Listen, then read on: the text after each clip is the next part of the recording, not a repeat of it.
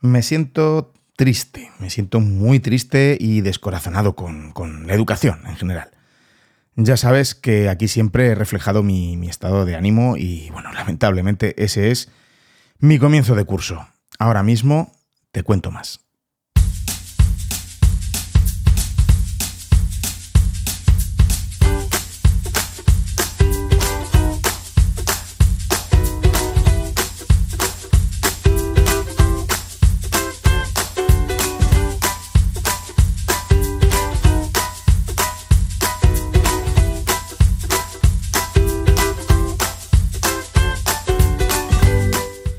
Estás escuchando Píldoras de Educación, un podcast sobre innovación y cambio educativo.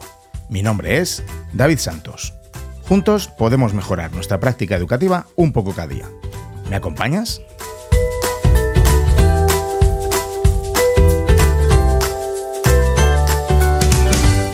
Hola, ¿qué tal? ¿Cómo estás? Vaya comienzo de temporada, ¿eh? Habrás alucinado un poco.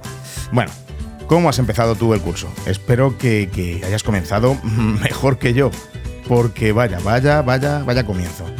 Como siempre, te envío mis ánimos para que, bueno, pues este curso escolar en el que eh, estamos, pues eso, sé que vas a dar lo mejor de ti mismo, de ti misma, y vas a hacer, pues que tu alumnado vuele.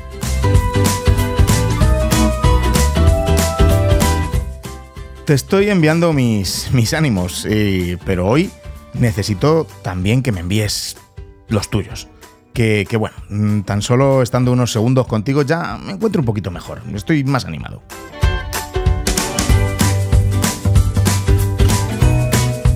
Y la verdad es que me ha costado, me ha costado comenzar, empezar la temporada del podcast de Píldoras de Educación. Como te comentaba al principio, mm, este podcast pues, refleja mucho mi estado de, ánimo con la educación en general. Y, pero vamos, mi crisis ahora mismo es con la educación en general. Pero por cosas muy concretas, por cosas del día a día, del, colegio. Ahora mismo estoy muy desanimado eh, con el sistema, con la educación. Y bueno, pues eso ha hecho que no tuviera la motivación suficiente para grabar. Eh, por aquí siempre he compartido, pues, mira, momentos de euforia hemos tenido, de ilusión, de felicidad, de fuerza y de coraje, claro que sí, eh, para luchar, para luchar contra los elementos e intentar transmitirte el tipo de educación que, eh, por el que yo apuesto, ¿no? Pero también me has acompañado en mis momentos más oscuros, durante mi baja por ansiedad, por ejemplo. Pero no te preocupes, en ese sentido estoy bien, de momento estoy fuerte. Eh, lo que me pasa en este comienzo de curso es que estoy descorazonado, casi sin esperanza de, que esta educación, al menos en España, eh, pueda mejorar. Llevo 24 años entrando por la puerta de un colegio y mi sensación es que este sistema está peor que nunca.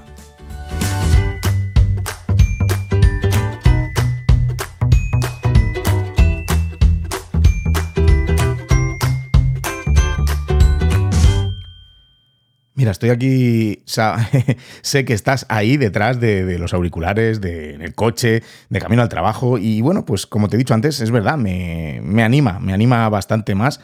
Y escuchando la musiquita de intro parece que estoy más animado, pero no, no quiero darle esa, esa, no quiero transmitir esa falsa alegría porque la verdad es que es que no lo estoy, no estoy contento. Y bueno, oye, ojalá me puedas escribir o enviarme un mensaje de audio, como muchos de vosotros hacéis a veces, diciéndome que, todo está bien. Que pues, solo es que yo, que estoy pasando una mala racha, una crisis existencial.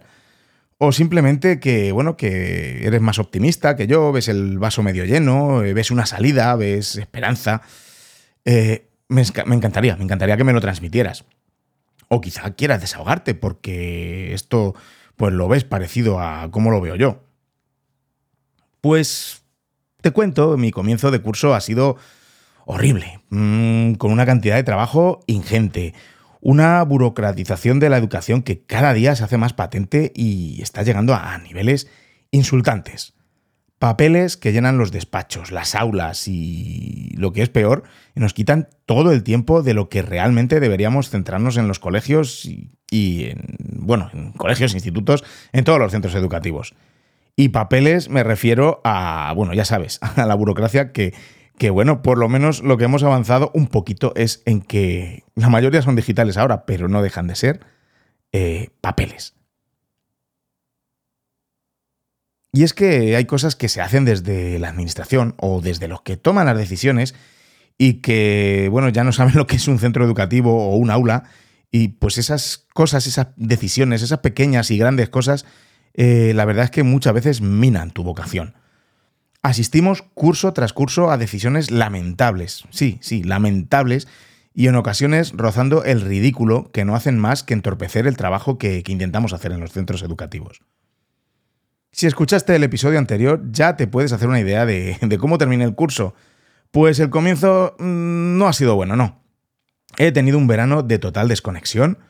Eh, desconexión del trabajo y conectar, de conexión, conexión con mi vida, conmigo mismo. Y, y, la verdad es que lo he logrado, lo logré. Y desconecté de todo lo que tuviera que ver con el colegio y la educación en general, porque mira, lo que ha cambiado en mí, muchos veranos aprovechaba para, leer libros que tengo pendientes, sobre todo de educación, y no me he leído ni uno de educación, ni un triste artículo, pero es lo que hay. Una desconexión para intentar reencontrarme con, con mi pasión y mi vocación, que es la educación. Mm, quería que a la vuelta eh, pues me reenganchara ¿no? a esto, sobre todo yo mentalmente. Y bueno, no volví mal en septiembre, o mejor dicho, en agosto, porque los últimos días de agosto ya, ya estuve en el cole preparando las, pues eso, la llegada de los demás profes, que como director pues me toca, ¿no? Llegamos al cole y en los primeros cinco días de septiembre ya me sentía totalmente desmoralizado y quemado. ¿Pero por qué? ¿Por qué ocurre esto? Bueno, la explicación es fácil, ¿no? Queremos que la educación mejore, pero nos lastra una gestión y una administración a la que no le importa la educación la esencia de la educación. Estamos viviendo unos tiempos convulsos, en los que la educación se usa como arma política, lo estás viendo cada día en las noticias, como arma arrojadiza entre unos y otros. Vivimos en una época con una polarización sin precedentes, y en el que al final ni unos ni otros hacen algo realmente por los que estamos a pie de aula. Piénsalo. y en definitiva, por el alumnado. Se están politizando los discursos educativos. La educación no importa. Pero quiero bajar un poco más, no quedarme en los políticos, que bueno, de vez en cuando ya te he dicho aquí lo que pienso. No, no, no, mm, vamos a las consejerías, a los distintos departamentos que toman decisiones y que están entorpeciendo y perjudicando gravemente la labor en los centros educativos, al menos en los públicos, que es lo que yo conozco. En mi caso, el comienzo de curso no ha podido ser más lamentable. Primeramente, no hemos contado con toda la plantilla hasta el día 21 de septiembre 21 de septiembre, sí. Cada año hay más prisa porque empieza el alumnado. En Madrid ha sido el 6 de septiembre con tan solo tres días de preparación de, su llegada. Pero sin embargo nos hacen empezar sin la plantilla completa. Grupos sin tutores y sin especialistas. Hasta 20 días después de comenzar el curso. Esto es inaceptable. Nos hemos tenido que ir sustituyendo como hemos podido sin poder hacer mm, también mm, nuestro trabajo en condiciones. Y claro, entrando en esas clases un profe o una profe en cada sesión, pues te puedes imaginar lo que, lo que, por lo que se puede planificar o trabajar con esos chicos y chicas. Ahora hacemos lo mejor posible, pero eh, mira, milagros no podemos hacer. Para eso que se hubieran quedado en su casa, ¿no? Al menos disfrutando más de tiempo de su familia. Ay, no, calla, perdón, que este sistema está hecho para que los centros educativos cumplan mm, como guardería, ¿no? Y la función de Conciliación, porque claro, todos sabemos que la conciliación es la labor de los centros educativos. Ya sabes, modo ironía on. La labor educativa de los centros parece que cada día importa menos. Y encima yo me tengo que sentir afortunado en mi centro, nos tenemos que sentir afortunados que hemos tirado como hemos podido sustituyéndonos entre nosotros, al final nos hemos apañado, pero conozco muchos otros centros que les faltaba tanto personal que ni eso han podido hacer pero no saben el grave trastorno que, nos hace a los colegios, a la educación en general. Que no, señores y señoras de la administración, o quien sea que se encargue de, todo esto, que es un auténtico disparate ¿eh? que, que, un profe, una profe, venga ya comenzado el curso. No lo normalicemos. Es un disparate. Es un asunto grave. Que, por ejemplo, en el primer claustro, en mi cole al menos, en mi caso, eh, pues es un claustro importante. Es donde se, bueno, pues se recuerda nuestro proyecto educativo, es donde cuando se empieza a hacer piña, es donde se sientan las bases de cómo va a ser el curso, que es, que es un auténtico trastorno que, que se incorporen unos cuantos profesores ya comenzado el curso y tener que adaptarse a, su nuevo centro así, a capón. Luego mm, se disfraza el, desaguisado con, con excusas. El 13 de septiembre sale el consejero de Educación de la Comunidad de Madrid pidiendo disculpas por un error informático. Ojo, estoy diciendo ahora Comunidad de Madrid porque es lo que me toca. Como siempre, no me voy a meter en política, porque habrá distintos partidos y distintos bandos, como digo yo. Pero bueno, en fin, ¿a quién queremos engañar? El 13 de septiembre o el 14 de septiembre eh, fue cuando le dieron al botoncito y, y falló el sistema informático. Pues si lo hubieran dado antes, el día 1 de septiembre, el día 31 de agosto, pues antes lo hubiéramos solucionado, ¿no? También. Vamos a, escuchar eh, la excusa del señor consejero de la comunidad, consejero de educación de la Comunidad de Madrid. Efectivamente, se han producido incidencias de carácter informático. La eh, aplicación que controla la sustitución de los, docentes eh, ha sufrido un problema y nos está costando resolverla. No obstante, estamos trabajando conjuntamente la Consejería de Educación y la Consejería de Digitalización para poner una solución cuanto antes. Creemos que se va a producir muy pronto y, mientras tanto, sí que me gustaría dar las gracias a todos los docentes que están poniendo de su parte para facilitar la situación y eh, garantizar un buen inicio de curso para todos los alumnos. Pues muchas gracias, señor consejero, por, por su agradecimiento, pero la verdad es que este anuncio es del 14 de septiembre, que lo tengo ahí guardado en Twitter, y, en fin, mm, no tengo palabras, pero es que eh, me pongo a investigar un poco más y escuchad. 13.000 profesores esperando destino a dos semanas de empezar el curso debido, según la explicación oficial, a un fallo informático. Vale, pues está pasando en la comunidad valenciana.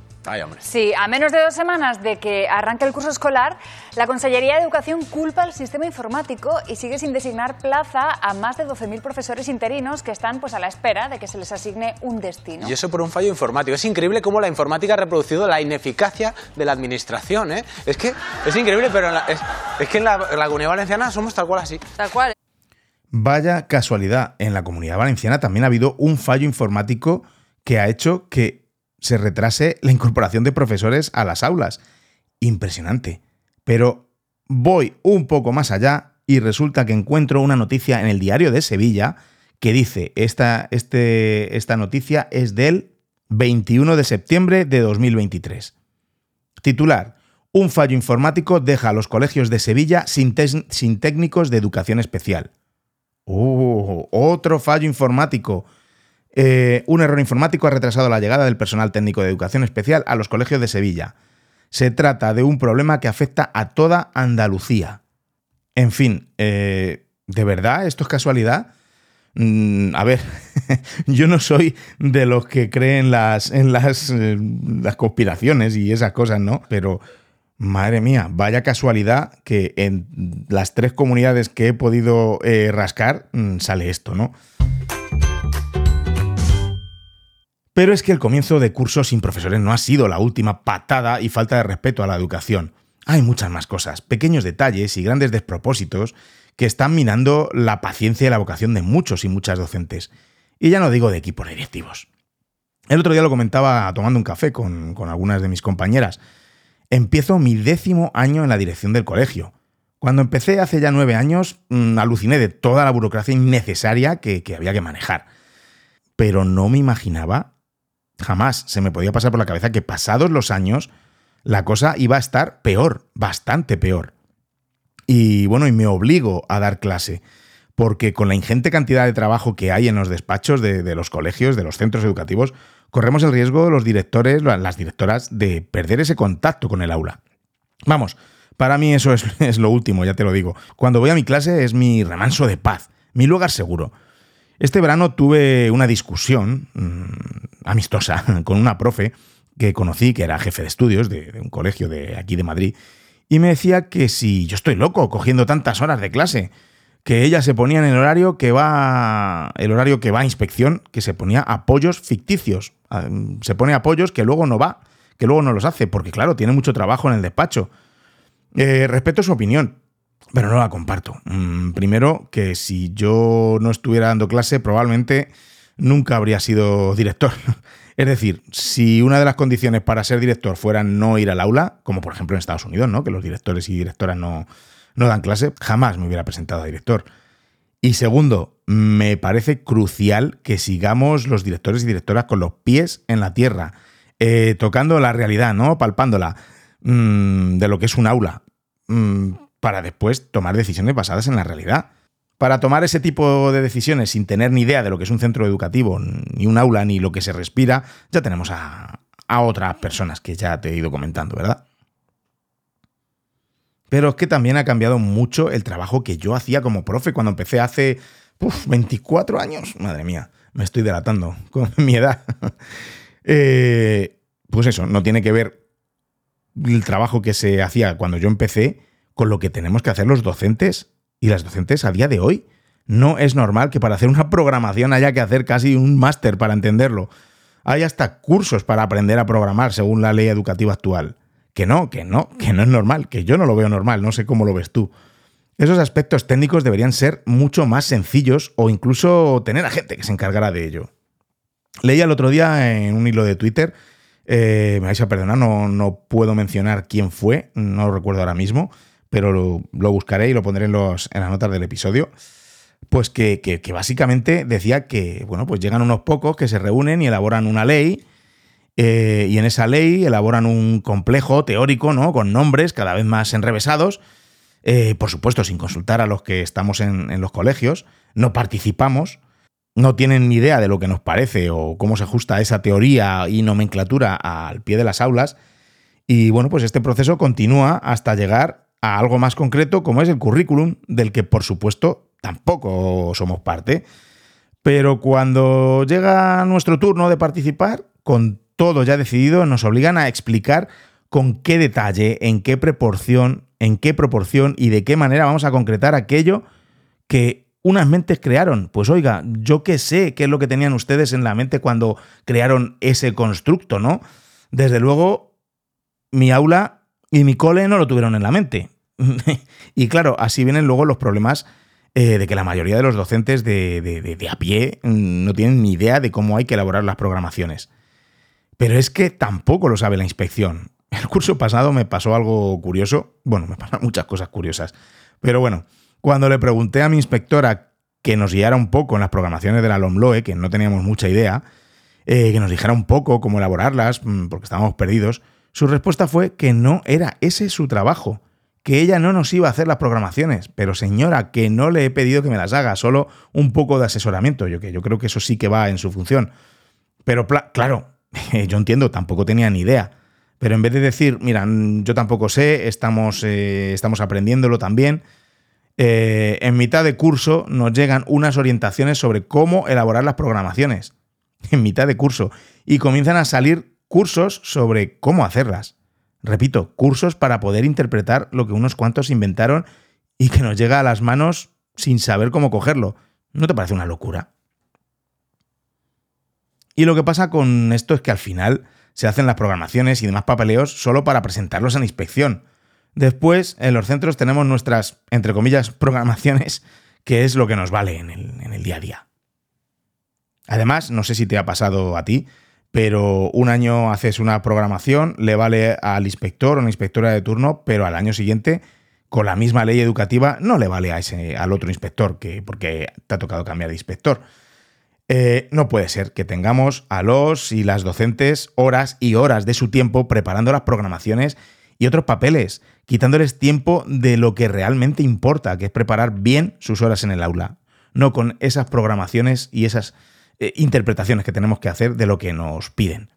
Y alguno me diréis, pero bueno, las programaciones son la preparación para el aula. Pues como te dije antes, con tanto tecnicismo y complejidad de las mismas, al final acaban siendo lo que quiere la inspección y no lo que realmente mm, debería ser.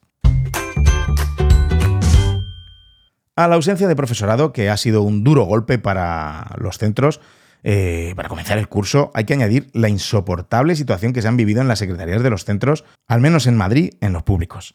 Si los comienzos de curso en las secretarías son especialmente complicados, pues súmale una falta de respeto lo que se ha hecho con la tramitación de las becas de comedor aquí en los, en los colegios. No voy a entrar en detalles, pero ha sido una auténtica tomadura de pelo. En junio, cuando se abrió el plazo, teníamos fila de familias que se salía del centro para que les ayudáramos con la tramitación de estas becas horas y horas con este asunto, intentando ayudar a nuestras familias. Y es que en mi caso mm, tenemos más de 200 solicitantes de dichas becas. Después en septiembre más de lo mismo, con la subsanación de, de errores. Lo único que hacía mi secretario en su día a día era atender a familias para este tema. Pero es que, como he dicho, el comienzo de curso en la Secretaría de los Centros suele ser bastante movido. Conozco muchos secretarios, bueno, vamos a algunos secretarios o secretarias que dicen que abandonarán el cargo cuando finalice el curso. Pues no me extraña. Solo apuntar por aquí de nuevo que los que inventan desde arriba cómo hacer las cosas no tienen ni pajolera idea de lo que se cuece en los centros. Es así. Para resumir, en este caso de las becas de comedor, que no voy a contar ahora todos los detalles, con esta nueva forma de tramitar las becas, en mi centro se van a quedar muchas familias que lo necesitan sin esa ayuda para el comedor cuando antes sí que la tenían. Y tenemos bastantes familias en mi cole que, pues, que la comida que hace el niño o la niña en el comedor es quizá la única que hacen todo el día. Pero eso no se ve desde los despachos en los, de las consejerías. Mientras en los otros despachos, en los de mi cole, pues estamos con eso y, mucho, y muchas cosas más. Eh, por supuesto, otras situaciones que surgen en los centros. Estamos hasta arriba se le pide a la inspección que por favor retrase el envío de documentos como la PGA, las programaciones, eh, y tengo que oír con estupor que no, que el día 15 de octubre tienen que estar subidas en la plataforma. Un director eh, dijo, esta vez no soy yo, de verdad, este, este, no he sido yo, eh, dijo que el 15 de octubre era domingo y la contestación fue que un domingo funciona perfectamente la plataforma y que el plazo es el que es. Pues ya está bien, hombre, ya está bien. Se está normalizando el que saquemos el trabajo adelante en nuestras horas libres. Pues, pues no, eso no es así. Por supuesto que dedicaré tiempo en mi casa a trabajar cuando, cuando haya picos de trabajo, eh, pero de ahí a que sea la norma, eh, no, mira, me niego. Después de mi baja, decidí que cuando estuviera en mi casa iba a desconectar del colegio y hacer mi vida. Ahora hay cosas que, que, no están perfectas del colegio, trabajo que en lugar de estar al 100 está al 70, pero bueno, pues van saliendo adelante. Cada uno tiene sus circunstancias en su casa. Mm, en mi caso, cuando me toca estar con mis hijos, estoy yo solo con ellos. No tengo a nadie cerca al que dejárselos eh, para yo trabajar. Vamos, ni intención tengo ni tengo que explicarme. Por supuesto, no tengo que dar explicaciones a nadie. En mi tiempo en casa quiero atender a mis hijos y disfrutar de ellos. Eh, no terminar las programaciones o la PGA para que esté a tiempo. Lo dicho, dedicaré tiempo en casa, pero no la ingente cantidad de horas que se necesitarían para tener listo todo lo que se pide. Después también priorizo el trabajo en mis horas que estoy en el cole. El otro día, y esto es un ejemplo de los muchos que se dan cada día en, mi cole, en los coles, ¿no? En general, yo me había encerrado en el despacho para hacer papeles y más papeles. Bueno, lo, de encerrar, la verdad que, que, no, es, no es cierto, porque siempre tengo la puerta del despacho abierta, pero ya me entiendes lo que quiero decir. Cuando, claro, viene una mamá de una alumna que tan solo llevan 15 días en España y, bueno, quería hablar conmigo, para mí sería muy fácil decir que pida cita porque en ese momento estoy ocupado y en realidad estoy hasta arriba. Pero conozco la realidad de nuestras familias y la atendí. Y como acaba de llegar a España, pues no puede aplicar a esas famosas becas de comedor de las que te he hablado y se encuentra en una situación desesperada. Están pasando hambre y lo que necesita mientras regulariza su situación es que la niña al menos coma en el comedor, porque es la única comida que hará al día. Me lo dijo así. Pues se te puede ir la mañana hablando con la mamá, tranquilizándola, gestionando la ayuda en servicios sociales, bueno, y un largo etcétera. Desde luego no voy a sentarme a terminar la burocracia cuando tengo asuntos mm, de esta índole que atender. Y por supuesto tampoco lo hago cuando un profe, una profe necesita ayuda o, por supuesto, algún niño o alguna niña de mi cole. Y es que se pide cada vez más. Cada vez se tira más de la cuerda, pero sin recursos poco se puede hacer. Está muy bonito hablar de atención a la diversidad, de la inclusión, que, que por supuesto que hay que atenderla y hacer lo posible. Pero, por otro lado, no nos dan recursos. Pues al final el profesor, la profesora, hace lo que puede. Ojo, y no me gusta tampoco que la falta de recursos sea una excusa para la inacción. Eh, vamos a hacer todo lo que podamos con lo que tenemos. Pero, hombre, también entiendo que haya docentes desesperados con la situación. Mira, me gustaría que escucharas este audio. He rescatado un audio de un vídeo de, TikTok de, de, una profe que se llama Lauri Math Teacher, de profesora de mate, ¿no? Lauri Math Teacher, que subió eso, como te digo, a TikTok. Pero es que me parece exactamente la realidad de los centros. Son seis minutos, pero bueno, merece la pena escucharla. Vamos a, vamos a oírla. Bueno, hoy he salido del instituto derrotada psicológicamente. Ha sido una mañana en la que yo creo que me ha pasado de, de todo iba saliendo de una clase, entraba en otra y decía, pero ¿qué es esto? Mm, hasta el punto de pensar, eh, realmente este es el trabajo con el que yo soñaba desde que era pequeña. Y me ha dado muchísima pena llegar a plantearme que esto es una montaña rusa. Porque lo mismo hay días que yo salgo súper contenta diciendo, madre mía, qué buena clase, cómo no hemos entendido, han trabajado, súper gratificante porque he conseguido sacar de ellos un montón. Pero ¿qué pasa? que últimamente, desafortunadamente, son más las clases en las que yo digo, pero ¿qué está pasando? ¿Qué es esto? Motivo tengo... Bueno, podría empezar por la radio, la avanzada de alumnos que tenemos en la clase, que es imposible llegar a todo. Dentro de esa amplia radio tenemos atención a la diversidad. ¿Qué quiere decir eso? Que si yo a lo mejor tengo 30 críos, de esos 30 puedo tener tres con adaptación curricular que llevan sus libros y sus materiales de cositas de primaria. Luego tengo otros alumnos con necesidades motóricas, ¿vale? Eso quiere decir porque tienen pues partes paralizadas o lo que sea, que hay que estar muy encima y ayudarles muchísimo. Luego tenemos alumnos disruptivos, pero alumnos disruptivos que mm, ya no son alumnos que se portan mal, no, ya son alumnos violentos, ¿vale? O sea, ya estamos, estamos ya llegando a un punto en los que los alumnos disruptivos no son los follonéricos. Entonces, ¿qué ocurre? Que a mí me parece genial que haya esa diversidad y esa diversidad es maravillosa. Pero ¿qué pasa? Que cuando no tenemos los medios para atender esa diversidad, la clase es una tortura. Es una tortura porque no puedes imaginar la impotencia y la rabia que se siente cuando tú quieres llegar a todos esos alumnos y sientes que no le estás dando una educación de calidad a ninguno a ningún empezar a corregir, mientras el resto que lleva otro material de otro nivel diferente con sus libros te está preguntando dudas. Tú no le puedes explicar esas dudas mientras corriges la clase, mientras intentas que los de atrás no se maten, mientras intentas que estés sentado en la silla. Es imposible. Entonces, cuando llegamos a ese punto en el que es imposible manejar una clase porque se te va de las manos, porque es imposible atender a esa diversidad tú sola, entonces viene el agobio, vienen las depresiones, viene la ansiedad, viene el estrés por parte del profesor.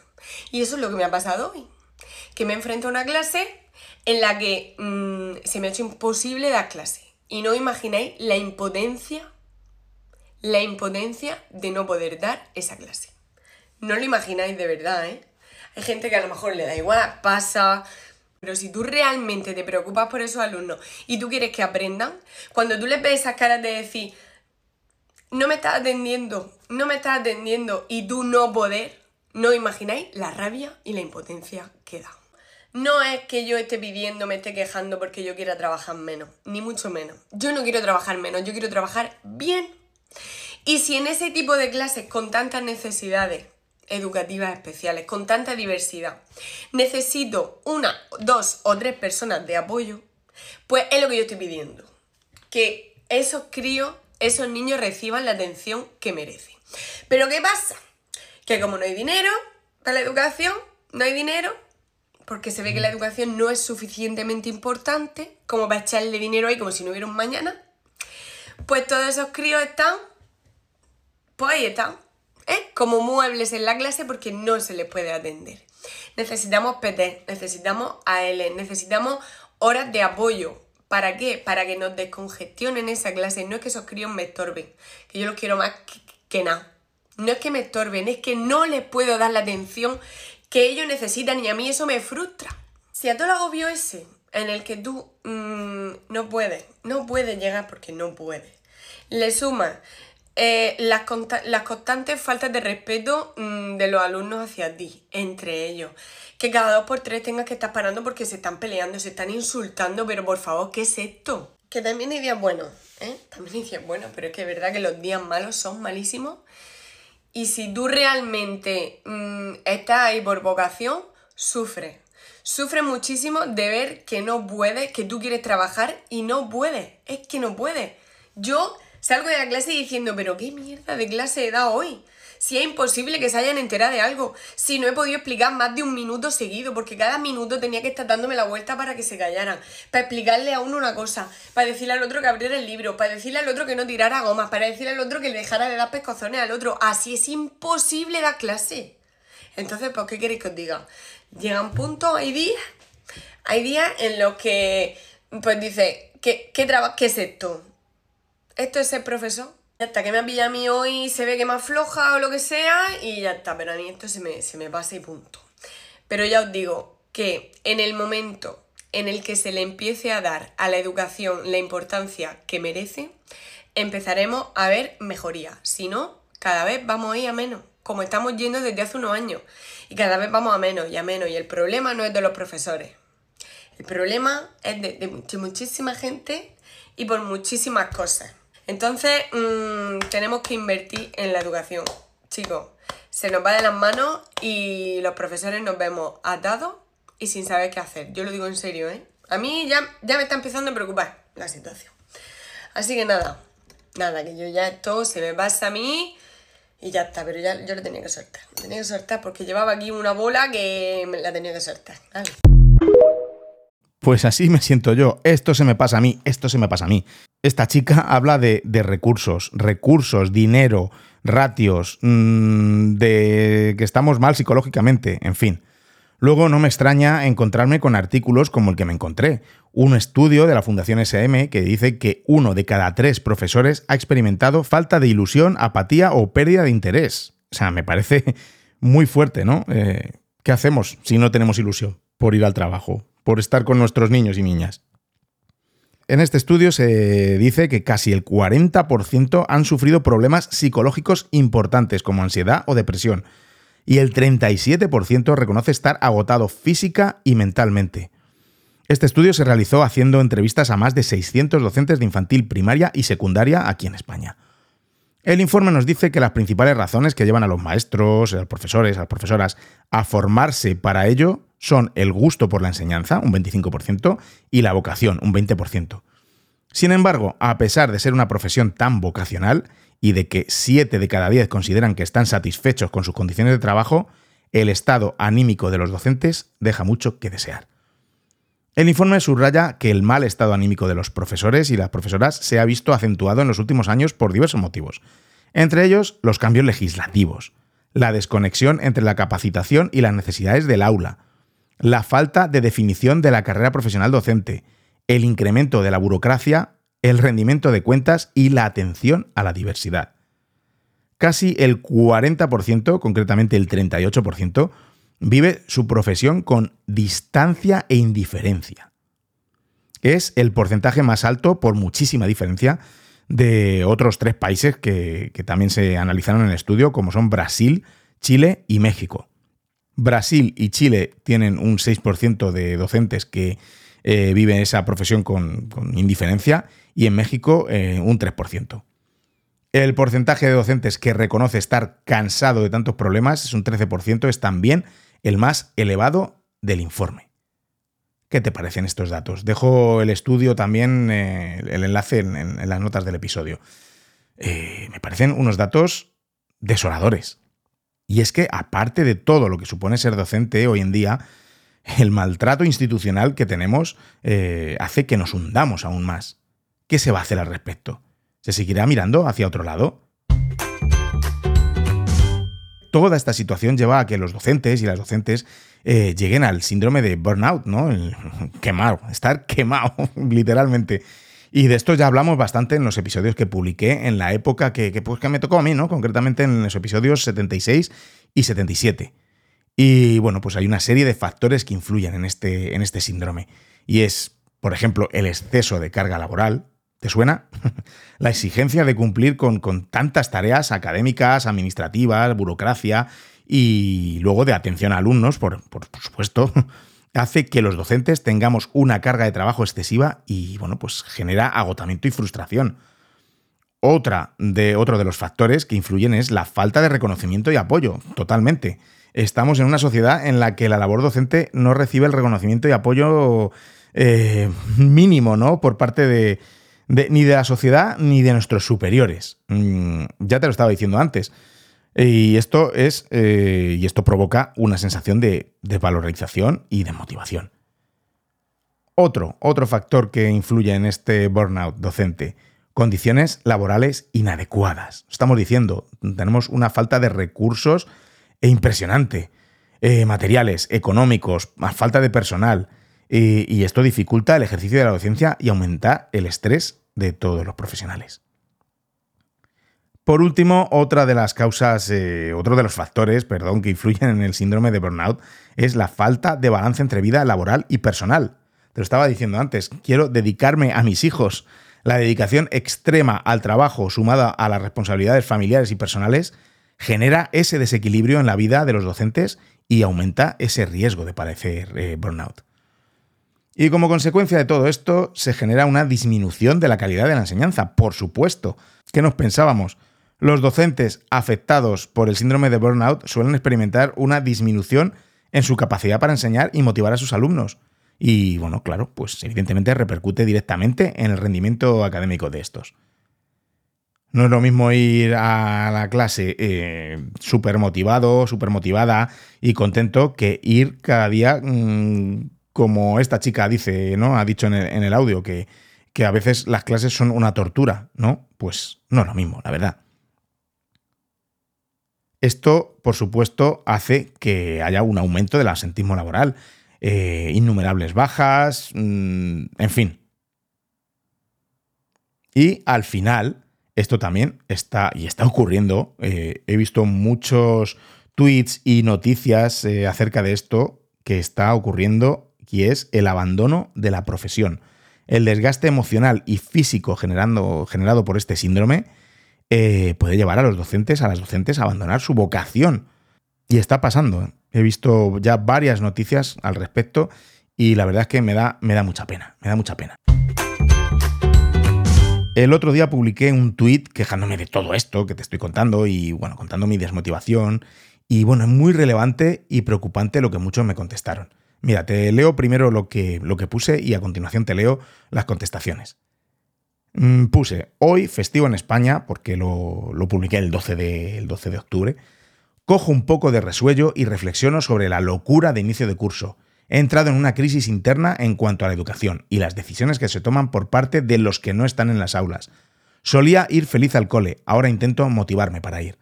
Lucho cada día para que no me quiten la pasión que yo sentía por esta profesión pero me lo ponen cada año más difícil.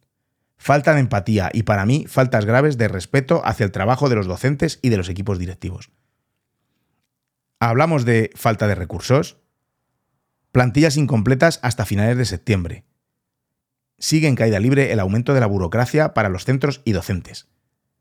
Pedimos atención a la diversidad en los centros, pero ¿dónde está el respeto a la diversidad de centros y comunidades educativas? ¿Quién tiene eso en cuenta? Tomadura de pelo con trámites que se delegan a los centros. Ejemplo, becas de comedor en Madrid, con interminables horas de gestión. Inflexibilidad en las fechas de entrega de documentos, PGA, por ejemplo. Se normalizan las horas interminables de trabajo burocrático en casa. No puede ser. Hay muchas más cosas, pequeños detalles y grandes despropósitos, pero esto es lo que se me ocurre en un día de desconexión. Llevo 24 años de docente, de vocación y 9 de director. Antes disfrutaba mi trabajo. ¿Qué está pasando? ¿Alguien más se siente así? Por lo demás, bien. Bueno, eso es lo que publicaba yo en un hilo y voy a leeros algunas de las respuestas. El gran profe Ramón, que le conocerás, me dice, sensación, por desgracia, compartida por muchos, querido David. Que no consigan arrebatarnos eso que tanto queremos. Fuerza y ánimo. Un abrazo enorme. Seguimos. Otra profe me dice, totalmente de acuerdo con lo que dices. Parece que se olvida lo más importante y para gente motivada con la profesión. Yo soy también una de ellas. Mucha desilusión al verlo. Más comentarios. Suma a tus comentarios que eres interina y empiezas en un instituto nuevo el 15 de septiembre. Es desesperante. Cada centro es un nuevo mundo con sus propias leyes y ¿qué está pasando? Tal cual, esta es la sensación de todo el claustro de mi cole, así que no estás solo y sé que no es consuelo, pero por lo menos que sepas que no estás loco o que somos muchos locos, cansados con un mes de curso de la cantidad de burocracia inservible, no del alumnado. Más comentarios, te leo. Casi todos los docentes con los que he comentado el tema estamos igual. Pienso que estamos así desde el regreso de pandemia. Se nos pide más y más. La burocracia se nos come y no hay límites. En mi comunidad, Valencia, eh, cambiaron toda la organización a 31 de agosto. Terrible. Venga, te leo más comentarios. Es que hay muchos y es que eh, es el sentir, ¿no? Es el sentir del claustro virtual, ¿no? El baile de leyes es lo que tiene. Ojalá en alguna de ellas participara algún día alguien que estuvo en una clase y no en un despacho desconectado de la realidad educativa que vivimos. Ser profe, madre, psicólogo, abogado, confesor, informático y suma y sigue agota y mucho. Eh, desesperante. En Madrid empezamos el 6 de septiembre con alumnos y solo contamos con tres días para organizarnos.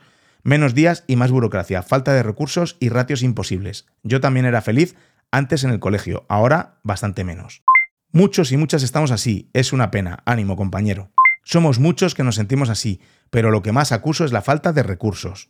Estoy igual, deseando que llegara el puente para descargar y ponerme al día entre, entre, papeleo, cursos, programaciones, agotados con solo un mes de curso. Cada vez se nos exige más, pero se nos da y se nos valora menos. Llevo casi 30 años feliz y ahora también necesito motivación. No me gusta. No estás solo, desafortunadamente. Los docentes lo estamos cada vez más como colectivo. Estoy viviendo una realidad en mi aula que 20 años no había visto, un reflejo de la sociedad en la que vivimos hoy. Y encima, el tema que tú mencionas aquí, mm, me planteo muchas cosas este curso. Llevas muchísima razón, la educación se está desvirtuando con tanta imposición de los de arriba y tanto cambio ridículo. David, me uno completamente a cada una de tus palabras, añadiendo que estamos totalmente a favor de una escuela inclusiva donde todo el mundo tenga cabida, pero con más ayuda para poder atender a todos y a todas y cada uno de nuestros alumnos, que hay en un aula donde cada vez hay más diversidad. Estamos hasta las narices en toda España. Yo el año que viene me cojo excedencia voluntaria. Con esto te digo todo. 36 años de docente, 7 en jefatura, un trabajo que me encanta. Entre paréntesis, va, me encanta, va hasta el punto de alargar los años de docencia sin necesidad. A día de hoy, planteándome seriamente que este es mi último curso. Las razones son las mismas que estás dando. Esta es la misma sensación que tengo yo cada día y llevo 20 años dedicándome a esta profesión tan bonita, pero van a conseguir que terminemos odiándola. Mucho ánimo, nuestros alumnos nos necesitan. Como madre os apoyo en todo esto que comentáis. Recordad, sois miles y tenéis que estar unidos y reclamarlo con una sola voz en toda España. Padres y alumnos os apoyaríamos. Pues todo esto lo tienen que escuchar, lo tienen que leer, o yo qué sé, los que toman las decisiones. Esto sí que repercute en la calidad de la educación. Cuando entendamos que los docentes somos el pilar del sistema educativo y que hay que tenernos en cuenta, otro gallo cantará. Sin embargo, lo que hacen, lo que se hace es seguir apretando los tornillos, seguir presionando, y cada vez hay menos profes de vocación. O si no, se va abandonando la profesión. No sé si lo he contado por aquí, no me suena, pero cuando yo estuve de baja, tuve dos entrevistas de trabajo. Estaba buscando algo fuera de mi amada profesión. Estaba buscando una salida. A día de hoy estoy bien, pero eh, me parece muy revelador. A día de hoy, desde luego, no recomiendo esta profesión para alguien que se esté iniciando, porque de lo más bonito y de lo alucinante que puede llegar a ser, se ha convertido en algo con lo que, pues, no comulgo mucho. Como puse en el tweet, cada día intento hacer el esfuerzo por reconectarme conmigo mismo, con lo que era mi pasión.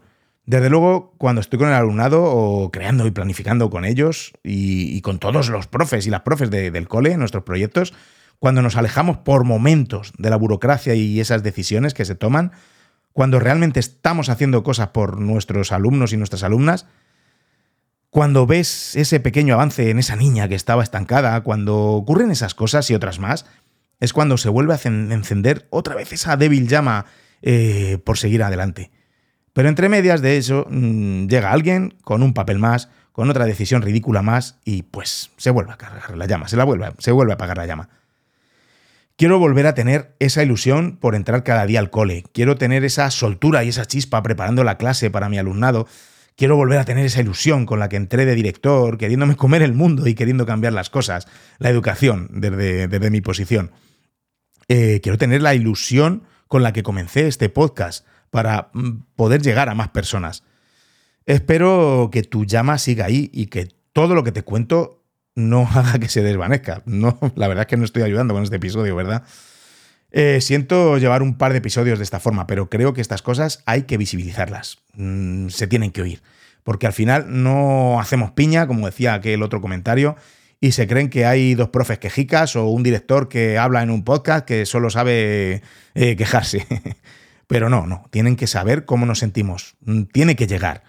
No se puede encargar la educación de esta manera. Y te aseguro que estoy muy estoico. Cuando entro por la puerta de mi colegio me olvido de todo esto, aprieto los dientes y a sacar el trabajo adelante eh, porque nuestro alumnado nos necesita al 100%. Y como te dije antes, estoy como la profe que escuchamos. Mm, esto se me pasa, esto se me pasa, me digo y me repito. Los y las docentes también necesitamos de un equipo directivo, o necesitan, porque en este caso yo también soy equipo directivo ahora, eh, pero necesitamos se necesita un equipo de directivo motivado y tirando del carro. Mm, de momento lo que puedo hacer es que no se note que me está pesando un poquito este carro, ¿no? Hasta que vuelva a coger fuerzas y siga empujando a tope. ¿Y sabes por qué no se nota que a veces no empujo tan, tan fuerte el carro? Porque tengo un equipo maravilloso que empuja por mí, que empuja cuando me encuentro débil y, si hace falta eh, me montan el carro y me empujan a mí dentro y entonces así vamos tirando. Al fin y al cabo somos un grupo, somos un equipo y es así como tenemos que hacer en los centros. Eh, en fin, mm, son al final los profes y las profes como tú las que sacan la educación adelante y todo lo demás.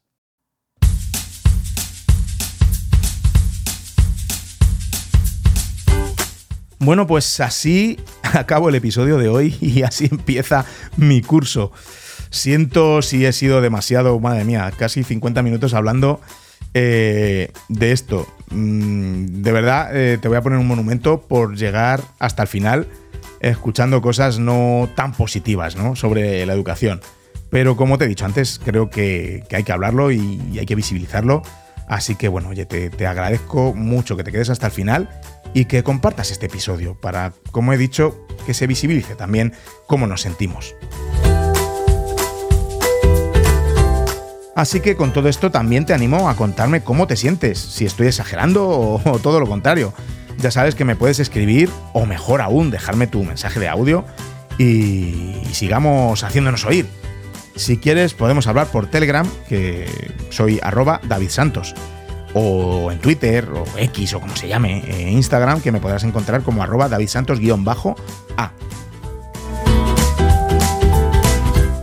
Quisiera acabar un poco más positivo, intentando darte ánimos, porque si alguien saca esta maltrecha educación adelante, eres tú, no burócratas, ni legisladores, ni mucho menos políticos. Eres tú que estás al pie de aula cada día. Y sabes qué? Eso me da esperanzas. Me da muchas esperanzas. Así que, oye, cuídate, cuídate mucho, quiérete mucho, que si no lo haces tú, nadie más lo va a hacer y, oye, te necesito a tope para todo esto. Prometo mm, darte un tono más positivo en el siguiente episodio, ¿vale? Hasta entonces te envío un fuerte abrazo y muchos ánimos.